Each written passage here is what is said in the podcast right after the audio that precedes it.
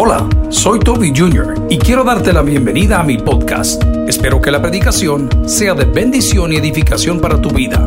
Comparte esta información con otros. Espero que disfrutes lo que Dios tiene para ti el día de hoy. Que Dios te bendiga. La palabra del Señor la vamos a leer en el nombre del Padre, del Hijo y del Espíritu Santo y la iglesia dice, amén. Dice la palabra, habló Jehová a Moisés y a Aarón en la tierra de dónde? De Egipto. ¿En la tierra de dónde?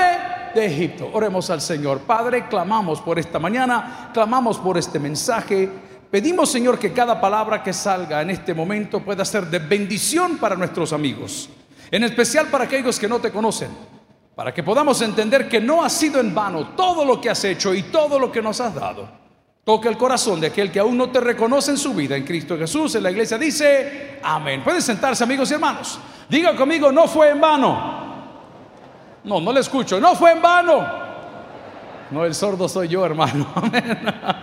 Resulta ser que después de la Segunda Guerra Mundial, uno de los soldados japoneses que estuvo involucrado en este conflicto que se les educó a ellos para no dejarse apresar, no dejarse agarrar, no dejarse dominar, no dejarse conquistar, que se llamaba Sochi Yokio, nunca le informaron que la guerra ya había terminado. Y tres décadas más tarde, 30 años más tarde, unos cazadores estaban en una isla remota de esa región, cuando encontraron a este hombre que al verlos comenzó a forcejear con ellos, ya con 57 años de edad, escuche bien, y 30 años escondido en una selva, comía, según su libro publicado en el 2009, culebras, comía ranas, algunas especies que tenían hasta fama de ser venenosas, había hecho una manera, se había ingeniado para poder cazar aves. El hombre se había escondido porque nadie le había dicho que la guerra ya había terminado. Amigos y hermanos, si alguno está en Cristo, nueva criatura es. Las cosas viejas pasaron y todas son hechas nuevas. Tu guerra terminó con Cristo. ¿Alguien recibe la palabra el día de hoy? Significa que cuántos años llevas todavía escondido, cuántos años llevas corriendo, cuántos años llevas llorando, cuántos años llevas sentado y cómodamente angustiado en esa silla cuando Cristo te llamó a ser libre y a ser salvo. ¿Cuánto tiempo más vas a estar comiendo de tus memorias, de tus recuerdos, de tus viejas glorias, de tus antiguos temores? ¿Cuántos días más vas a estar angustiado por algo que Dios ya te regaló el día que le conociste y te convertiste a Él? Amigos y hermanos, la palabra dice, porque no nos ha dado Dios espíritu de cobardía, sino de poder y de dominio propio. Alguien dice amén a la palabra del Señor. Mi deseo del día de hoy es que entiendas que la guerra ya terminó y que no es tiempo de andar huyendo.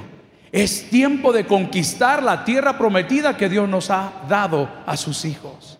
Y la tierra prometida se consigue y se puede conquistar con las herramientas que Él nos dio. ¿Y qué nos dejó? Nos dejó al Padre, nos dejó al Hijo y nos dejó a su Espíritu Santo. El Padre para que a través de su palabra y las cosas que Él decrete, las cosas se cumplan.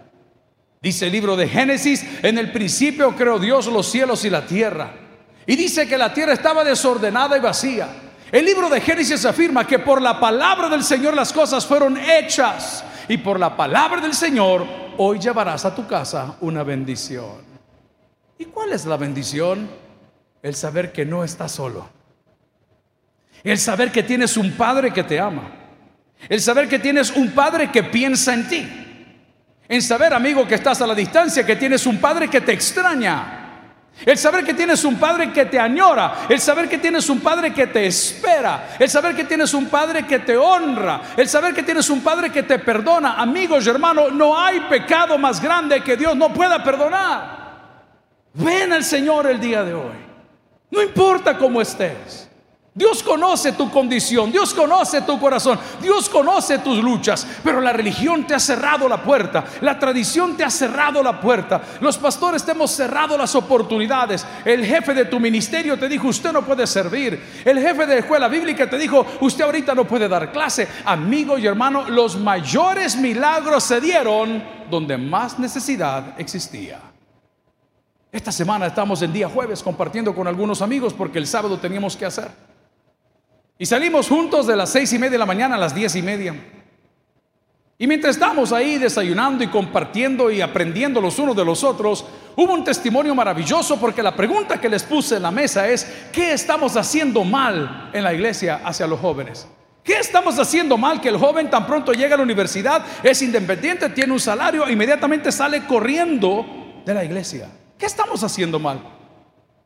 Y uno de los que estaban ahí sentados y participando, que por cierto nació en el tabernáculo, sirvió en el tabernáculo, se convirtió en el tabernáculo, pero hoy sirve en otra iglesia, y gloria a Dios por ello, dijo, el amor que a nosotros nos tuvieron, es un hombre ya de 37 años, 35, fue lo que cambió mi corazón.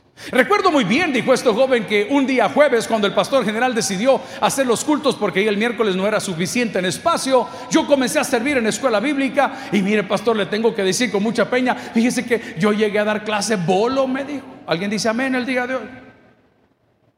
Llegué a dar clases borracho. ¿Y sabe qué hizo mi supervisor? No me dijo sinvergüenza, váyase de aquí. ¿A dónde compraste? Le dijo, amén.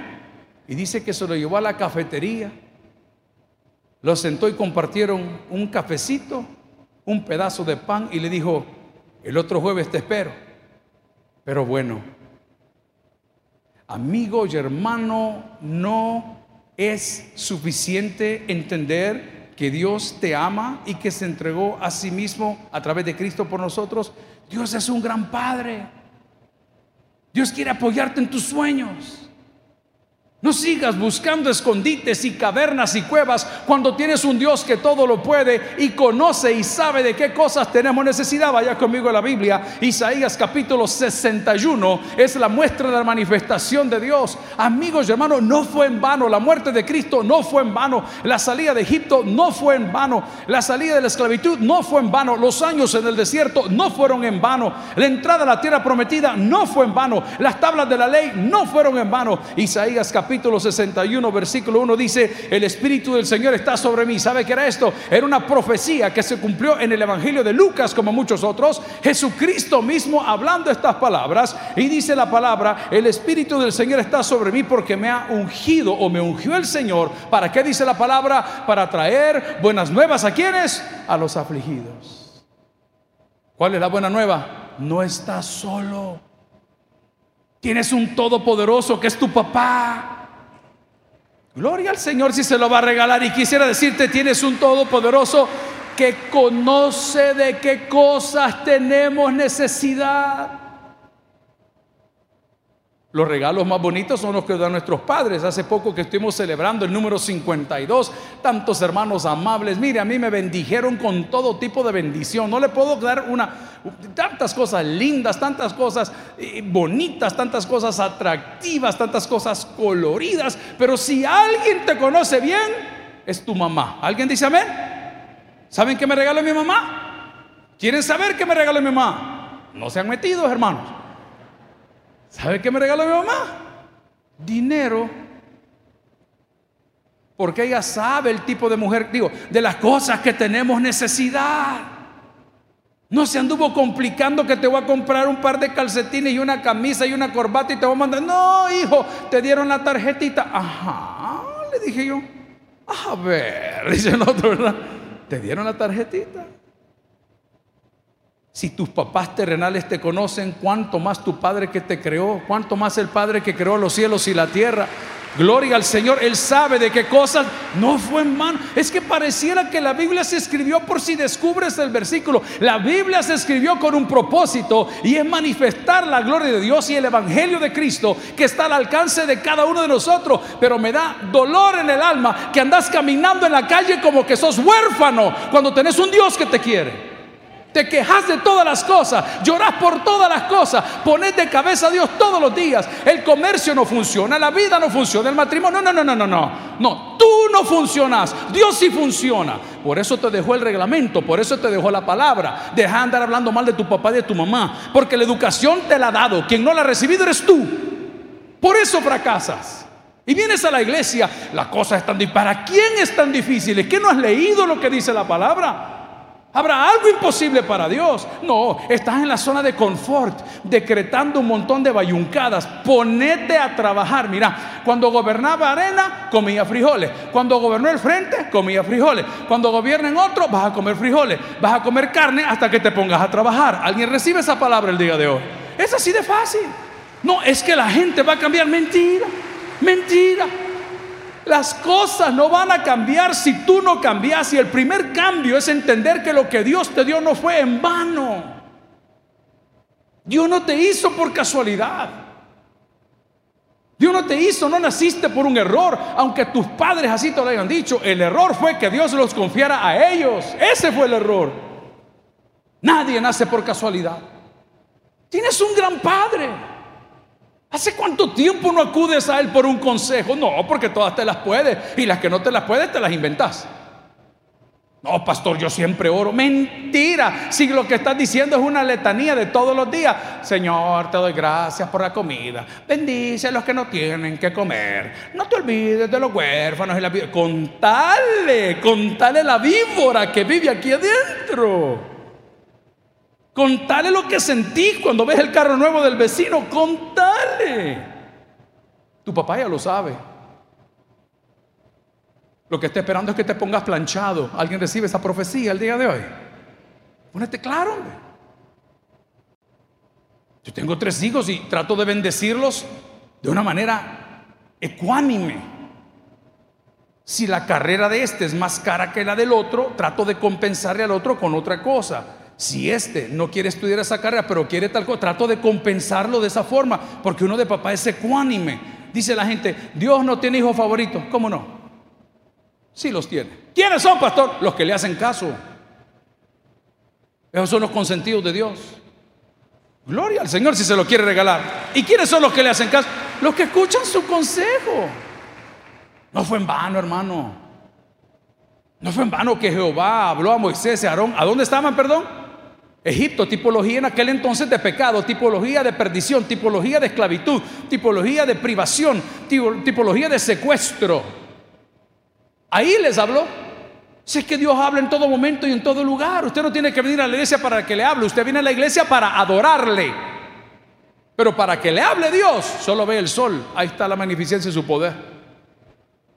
¿Quiere que le hable Dios? Vea las hormigas. ¿Quiere que le hable Dios? Vea la luna cómo alumbra el reflejo del sol toda la noche. ¿Quiere que le hable Dios? Lea la palabra. No, usted a la iglesia no viene a que Dios le hable. Usted viene a adorarle. ¿Alguien recibe esa palabra el día de hoy? Es por eso que no tiene sentido que estés haciendo la fila. No tiene sentido que te pongas el tapaboca. No tiene sentido que te permitas poner la temperatura. No tiene sentido que te pongamos alcohol gel. No tiene sentido que guardemos la distancia. Si a la hora de cantar no querés cantar, quédate mejor en la casa y dale chance al que quiere venir. ¿Por qué lo digo, pastor? Uy, qué pesado. No, es que hemos perdido el concepto. Miren, hermanos, hace ocho días estamos en el día sábado. Tenía un pastor sentado en esta línea, en la línea número siete. Pastor, líder de una iglesia. Bueno, no sé si es iglesia o casa club. Porque ahí hay barbacoas, ahí hay eh, eh, retiros, ahí hay de todo, menos, menos almas. Pero no es mi lío, él va a entregar cuentas al Señor. Y le dije a los muchachos de la banda, por favor, ustedes tocan muy bien, denle lo mejor, hombre, pónganle funk, póngale funk, denle la experiencia Tader, queremos que se gocen. Ahí teníamos pastores que no tienen ni dientes, pero viera cómo alaban. Casi no se le entiende porque silban así, amén. Pero él sin dientes, gloria al Señor, decía, gloria a Dios, hermano. Ay, pero viera el que tiene carro. Así se ponían.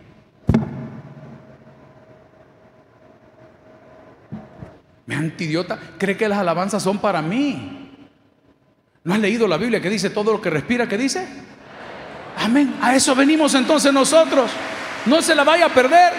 No se la vaya a perder. No fue en vano, hermanito lindo. No fue en vano la cruz de Cristo. No fueron en vano los profetas. No fue en vano el periodo intertestamentario. No fueron en vano los milagros. No fue en vano que se abrió el mar rojo. No se abrió en vano cuando salió agua de la roca. No fue en vano el maná del desierto. No fue en vano la nube. No fue en vano la columna de fuego. Y tú crees que Dios no te cuida. Lo que pasa es que andas corriendo. Te andas corriendo todo el tiempo. El Señor tiene un plato servido, el rey te mandó a llamar, vení, sentate, aquí está la comida, qué cosa más detestable. Y yo hablo de mi casa porque solo una tengo. Y le digo, qué detestable es cuando la mamá se desvive, les cocinan las cosas, le preparan la comida y de repente llega uno y pregunta, ¿qué vamos a comer? ¿Qué te importa? Le digo yo. ¿Sabes qué vamos a comer? Gratis. Eso vamos a comer. ¿Querés gratis? Ay, no sé, enseña cómo te quedó. Vamos a ver si pedimos algo. ¿Cuántas mamás hay en la casa del Señor? ¿Alguien me dice un amén de lo que estoy hablando el día de hoy? Voten por mí. Casilla número 8.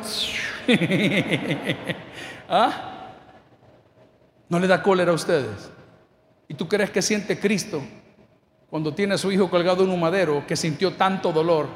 Y perdón lo que voy a decir porque esto no es bíblico. Y tanta aberración a nuestra indiferencia que puso tinieblas sobre la tierra ¿Qué crees que siente Cristo cuando ve tu indiferencia ante las cosas que Él hizo por ti? ¿Qué crees que siente Dios ante la manera como tú tratas a Cristo? El colocho, michero. Cuidado, hermanito. Tener cuidado. No, esto no es ser religioso, esto es ser justo. Dar honor a quien honor merece. Pero la lección, punto número uno, es que no estás solo. Es que vas a entrar a la tierra prometida. Es que la muerte de los primogénitos que estás viendo en, en Éxodo capítulo 11, el capítulo anterior, que es anunciada, en nosotros fue detenida en el versículo 1 del capítulo 12 que habla de la Pascua, Passover, fue detenida con sangre y por sangre. Es que la salvación es gratuita. No, no es gratuita. Cristo pagó por nuestra salvación. No, es que lo que pasa es que, gloria al Señor, es que lo que pasa es que eso es algo que usted acepta. no, es algo que Él te otorga. Pero como nunca te ha hecho falta, no sabes lo que es. ¿Cuántos hombres estamos en la casa del Señor? Venga, vemos algunos todavía. ¿Cuántas mujeres están en la casa del Señor? ¿Cuántos no han decidido que son? Bienvenido sea, no hay problema, aquí estamos abiertos. LBGTQ, RSH, MITA, venga. No me preocupe, aquí es una iglesia tranquila. ¿Cuántos fumamos alguna vez? Fumamos cigarrillos. Monte, pues va.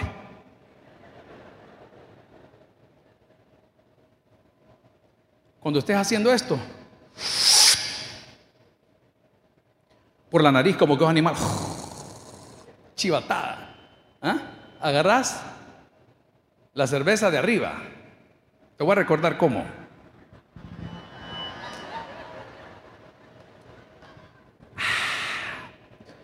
Pensá que en el hospital El Salvador, there are people gasping for air. Hay gente que está buscando cómo respirar cada tres segundos, cada cuatro segundos. Busca. ¿Tú crees que Dios va a pasar por alto eso? Que te dejó respirar a ti bien para que andes haciendo lo que quieres andar haciendo. Perdóname, papá. No, eso no es así. Pero como nunca te he hecho falta. Nunca te he hecho falta. Aquellos hogares que mal acostumbramos a nuestras familias a que todo les damos, a que todo les ponemos, a que todo les compramos, a que todo les compartimos. Cuando el bicho sale al mundo se da cuenta que el mundo no es como se lo habían pintado. Y es exactamente lo que le pasa a los hijos de Dios que dejan a Dios atrás creyendo que todo lo que Dios hizo va a ser en mano. Oí lo que te digo, te van a pasar la factura, te la van a pasar. ¿Cuándo, pastor? No lo sé. Yo tengo temor cuando estoy en mi casa y amanezco pensativo, oigo un pastor que me reta y me dice que ya viene el Señor por su iglesia y que van a haber los juicios y yo me examino y digo, Señor, tengo tanto por cambiar, tengo tantos problemas que no domino, tengo tantas adicciones en mi mente, Señor, no sé qué voy a hacer si me llamas hoy a la presencia, ¿con qué cara te voy a ver? Y sabes qué dice Dios, tú no me vas a ver, yo te voy a ver con misericordia. ¿Estás preparado el día de hoy? Gloria al Señor si es para el Señor. ¿Estás preparado el día de hoy? Tengo 52 años, espiritualmente hablando tengo 28. Sí, yo fui creado en una iglesia cristiana, familia cristiana, pero donde yo recuerdo haber tenido un encuentro personal de verdad con Jesús, mis 23, 22 años. Tengo 28. A ver, haga usted su matemática, por favor. ¿Cuántos años tiene? ¿Y cuántos años tiene de, creyente o de convertido al cristianismo en general? Ahora haga la evaluación si está suficientemente maduro según su edad.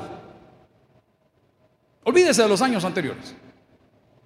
Esto le va a ayudar mucho a no estar juzgando a la gente. Porque muchas veces cuando nosotros estamos en este juicio constante con la gente, cuando la gente viene a la iglesia, que tal vez está viniendo con la pareja que no es su pareja, que viene con tragos ahí, o que viene haciendo cosas inmorales o cosas amorales, o viene con, sí, qué bárbaro, no, no, no, espérese, ¿cuándo aceptó a Cristo? Lleva un año, cálmese. No se deje ir de frente. Ahora le pregunto a usted que tiene 30 años en el Evangelio, ¿tiene 30 años de madurez? Por eso el apóstol Pablo en el Nuevo Testamento nos reta y nos decía que nosotros ya estábamos de carne, pero seguimos con papilla. Sin embargo, la palabra del Señor en Isaías capítulo 61, versículo 1, como un regalo de Dios, en una profecía que habría de cumplirse en Cristo en el Nuevo Testamento, nos dice, el Espíritu del Señor está sobre mí porque me ha ungido el Señor para traer buenas nuevas a los afligidos y me ha enviado para vendar a los quebrantados de corazón. Dios como Padre tiene las palabras que tú necesitas. ¿Alguien dice amén a eso? Veníamos de una actividad de la Fuerza Aérea, de una predicación 6 y 15 de la mañana, hemos camino para allá, muy lindo, el coronel Villatoro nos recibió con los contingentes que ha venido a, a Mali. Desayunamos con ellos, interactuamos con ellos, maravillosa experiencia. Pude conocer hasta el párroco que tienen, porque ellos tienen salario, para los que no saben. Los capellanes de la iglesia tradicional tienen salario y tienen grado militar. Les pagan 3 mil, 4 mil, 2 mil. No, nosotros lo hacemos por pura gracia, papá. Y todavía así construimos nuestras propias capillas porque no nos dejan ocupar las de ellos. Y vamos a seguirlo haciendo hasta que Dios me dé vida. Y el día que llegamos a ese lugar, sentados con el coronel, porque si el otro está bajo autoridad, tiene que ir a cuadrarse, coronel, vengo a comer. Estamos todos en la mesa, los compañeros. Bueno, cuando me dijeron, ahí viene el sacerdote y le vi yo su, su cuello clerical y todo, inmediatamente uno se pone de pie. ¿Cuánto entienden lo que es educación aquí? Amén. Si no soy ningún enemigo, somos cristianos, hermano. Pero el tipo estaba tan molesto que le dio parte al coronel de que iba a entrar, se dio la vuelta y salió corriendo y me valgo yo, aparto mi sí y lo comienzo a seguir. Padre, le digo, lo quiero saludar. Ay, hermano. Y hasta le volteaba la cabeza para el otro lado. A mí no me hables de cristianismo si tus obras dicen otra cosa, papá. Esa es la diferencia entre religiosos y cristianos. Que de una fuente nos salen dos tipos de agua. Pero Después de esa actividad y esta breve ilustración, un saludo al padre de la Fuerza Aérea. Encontramos un tráfico tremendo. Salimos de ahí, nos atendieron muy bien, como a las 9 y 40 de la mañana. Veníamos sobre el bulevar. Llegamos a nivel de Plaza Mundo, ya estaba el primer nudo. Bajamos para abajo un saludo. Vamos para Pasamos por Molsa. Había otra trabazoncita. Y ahí había un desvío porque había una protesta frente a la alcaldía. Bueno, para no cansarlos, hermano. Fuimos a salir a Santa Elena. Nos tocó meternos por el zoológico, por todo lado. Ahí hay una manjula hecha de cemento. ¿Cuántos la han ido a ver? Amén. Llévenle flores, tantos días que la alegró. Ahí está, en la colonia Costa Rica. Ahí está la entradita por el cuartel ex Zapote. Y fuimos a salir por ahí arriba. Y por ahí está enterrado mi papá. Íbamos todos, una gran mayoría, unos 14, 16 personas en el micro, del equipo de trabajo. Y en mi corazón estaba el decir, lo voy a llevar a esto, ¿verdad? que vean dónde está el patrón. Y en el camino dije, no, no todos lo van a entender. Van a creer, al igual como hacía Benny Hinn en uno de sus libros que le criticaron tanto. Porque él dice que iba a ver la tumba de una señora muy famosa que era muy espiritual. Entonces la gente comenzó a decir que le llegaban a adorar y a hacerle culto y no sé qué. Pero, ¿por qué les cuento todo este rollo? ¿Cómo hubiese querido yo que mi papá en los problemas que afrontamos hoy, de estos tiempos, pandemia, tantas cosas, viniera con su manera coloquial? No te preocupes. todo va a estar bien. No, varón, pues. Palabras espirituales de mi padre que no puedo repetir en un púlpito. Y hubiese cerrado su consejo diciendo, ¿y sabes qué? Jorge, dame un dulcito. Si Dios no quiere, yo tampoco. Esas palabras las ando aquí. Pero esas palabras ahora las encuentro aquí. Amigo y hermano, te pregunto, tu papá sabe y él esta mañana te está diciendo que no estás solo y que todo va a estar bien. ¿Qué no ha visto lo que ha hecho a través de la historia? ¿No puedes ver lo que ha hecho entre nosotros como hermanos? ¿No puedes ver las veces que nos ha bendecido por el amor de Dios? Vino una mujer a contar aquí que había puesto una venta de atol chuco. Por cierto, el viernes de milagros vamos a tener la fiesta chuca. Amén. Vamos a tener atol chuco este viernes, no se lo vaya a perder. Y dice la hermana que ella puso un negocio y que cuando puso el negocio eh, se, le prestaron una casa de una vecina y no se muere de COVID la señora, pues. Y ella llegaba todos los días, interactuaba con ella todos los días. Ahí guardaba los volados. No ande chupando cosas, hermano. Amén. Hoy pida chuco en bolsa, mejor, ¿eh? ¿Ah? Ahí. Y la hermana dice, pastor, y mi vecino que es médico, me llamó y me dijo, ¿no ha sentido cuadro febril? No. ¿No ha sentido que le cuesta respirar? No. ¿No ha sentido que me quiere? Sí. Porque todo puede pasar en la pandemia, hermanos, amén. Y no le dio. Y cuando tuvo que cerrar, dice ella, a parada de este lado, que comenzaron a mandarle, perdón, códigos. Esta palabra no la entendía. Me comenzaron a mandar códigos, digo, un código, otro código. ¿De qué habla? Eran dinero, remesas de sus amigos, de sus familiares. Pastor me dice, nunca me faltó el pan. ¿Alguien dice amén a esa afirmación? Nunca te ha faltado el pan todo va a estar bien. No es en vano. Ni la roca de Pirairó, ni el mar rojo, ni el monte Sinaí, ni las tablas de la ley, ni las plagas de Egipto, ni la muerte de los primogénitos, ni el cordero pascual, porque lo segundo que tienes es a Cristo. Y quien tiene a Cristo lo tiene todo. Gloria al Señor si se lo quiere regalar. ¿Y Cristo qué te puede decir? A ver, a ver, a ver. Es que yo me siento solo, pastor. Yo siento que la vida no ha sido conmigo y que a mí el amor nunca llamó y que cuando llamó no era la persona. A mí me salió malo el marido. Decía mi papá como que es aguacate. ¿Ah? Aguacate era el hombre, ¿verdad? Pero oiga, por favor seamos serios en lo que vamos a decir, porque solo lo predicandito, no, en serio. Porque de tal manera amó Dios al mundo que descuartizó, desmenuzó, mató, sangró, humilló, envió, expuso, para que todo aquel que en él cree no se pierda más tenga. ¿Cuál soledad? ¿Cuál soledad? ¿Cómo que no te quieren? Probablemente si te amase el hombre, la mujer que te ama o te amó o te debería haber amado, no hubiese conocido el verdadero amor, que es el amor de Cristo.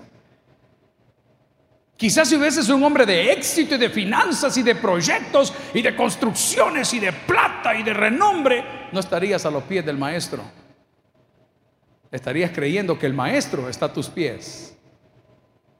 Pero en su infinita misericordia, en su infinito amor con que nos amó, nos mandó la luz y nos dijo, este es el camino. Ay, hermanos, pero somos tan especiales que decimos cosas como, todo es posible cuando la madre intercede. Piense lo que acabo de decir. Porque el único que subió a la cruz es Cristo. Ahí se la dejo. La palabra, la Biblia, en cualquiera de sus versiones, en sus 66 o con todos los deuterocanónicos, como le quieras llamar, escrita a través de los tiempos por un conjunto de hombres inspirados por Dios, llegando a poner el nombre de Biblia o Biblión del griego, conjunto de pequeños libros, explica y dice que el sacrificio de Cristo fue una vez y para siempre en la carta a los hebreos. Que ya no hay una necesidad que lo que llama hebreos, el sacerdote se ponga constantemente a sacrificar, a matar, a resucitar, a matar, a resucitar, a matar, porque lo hizo de una vez y para siempre. Eso dice la Biblia. ¿Cómo es eso que está solo?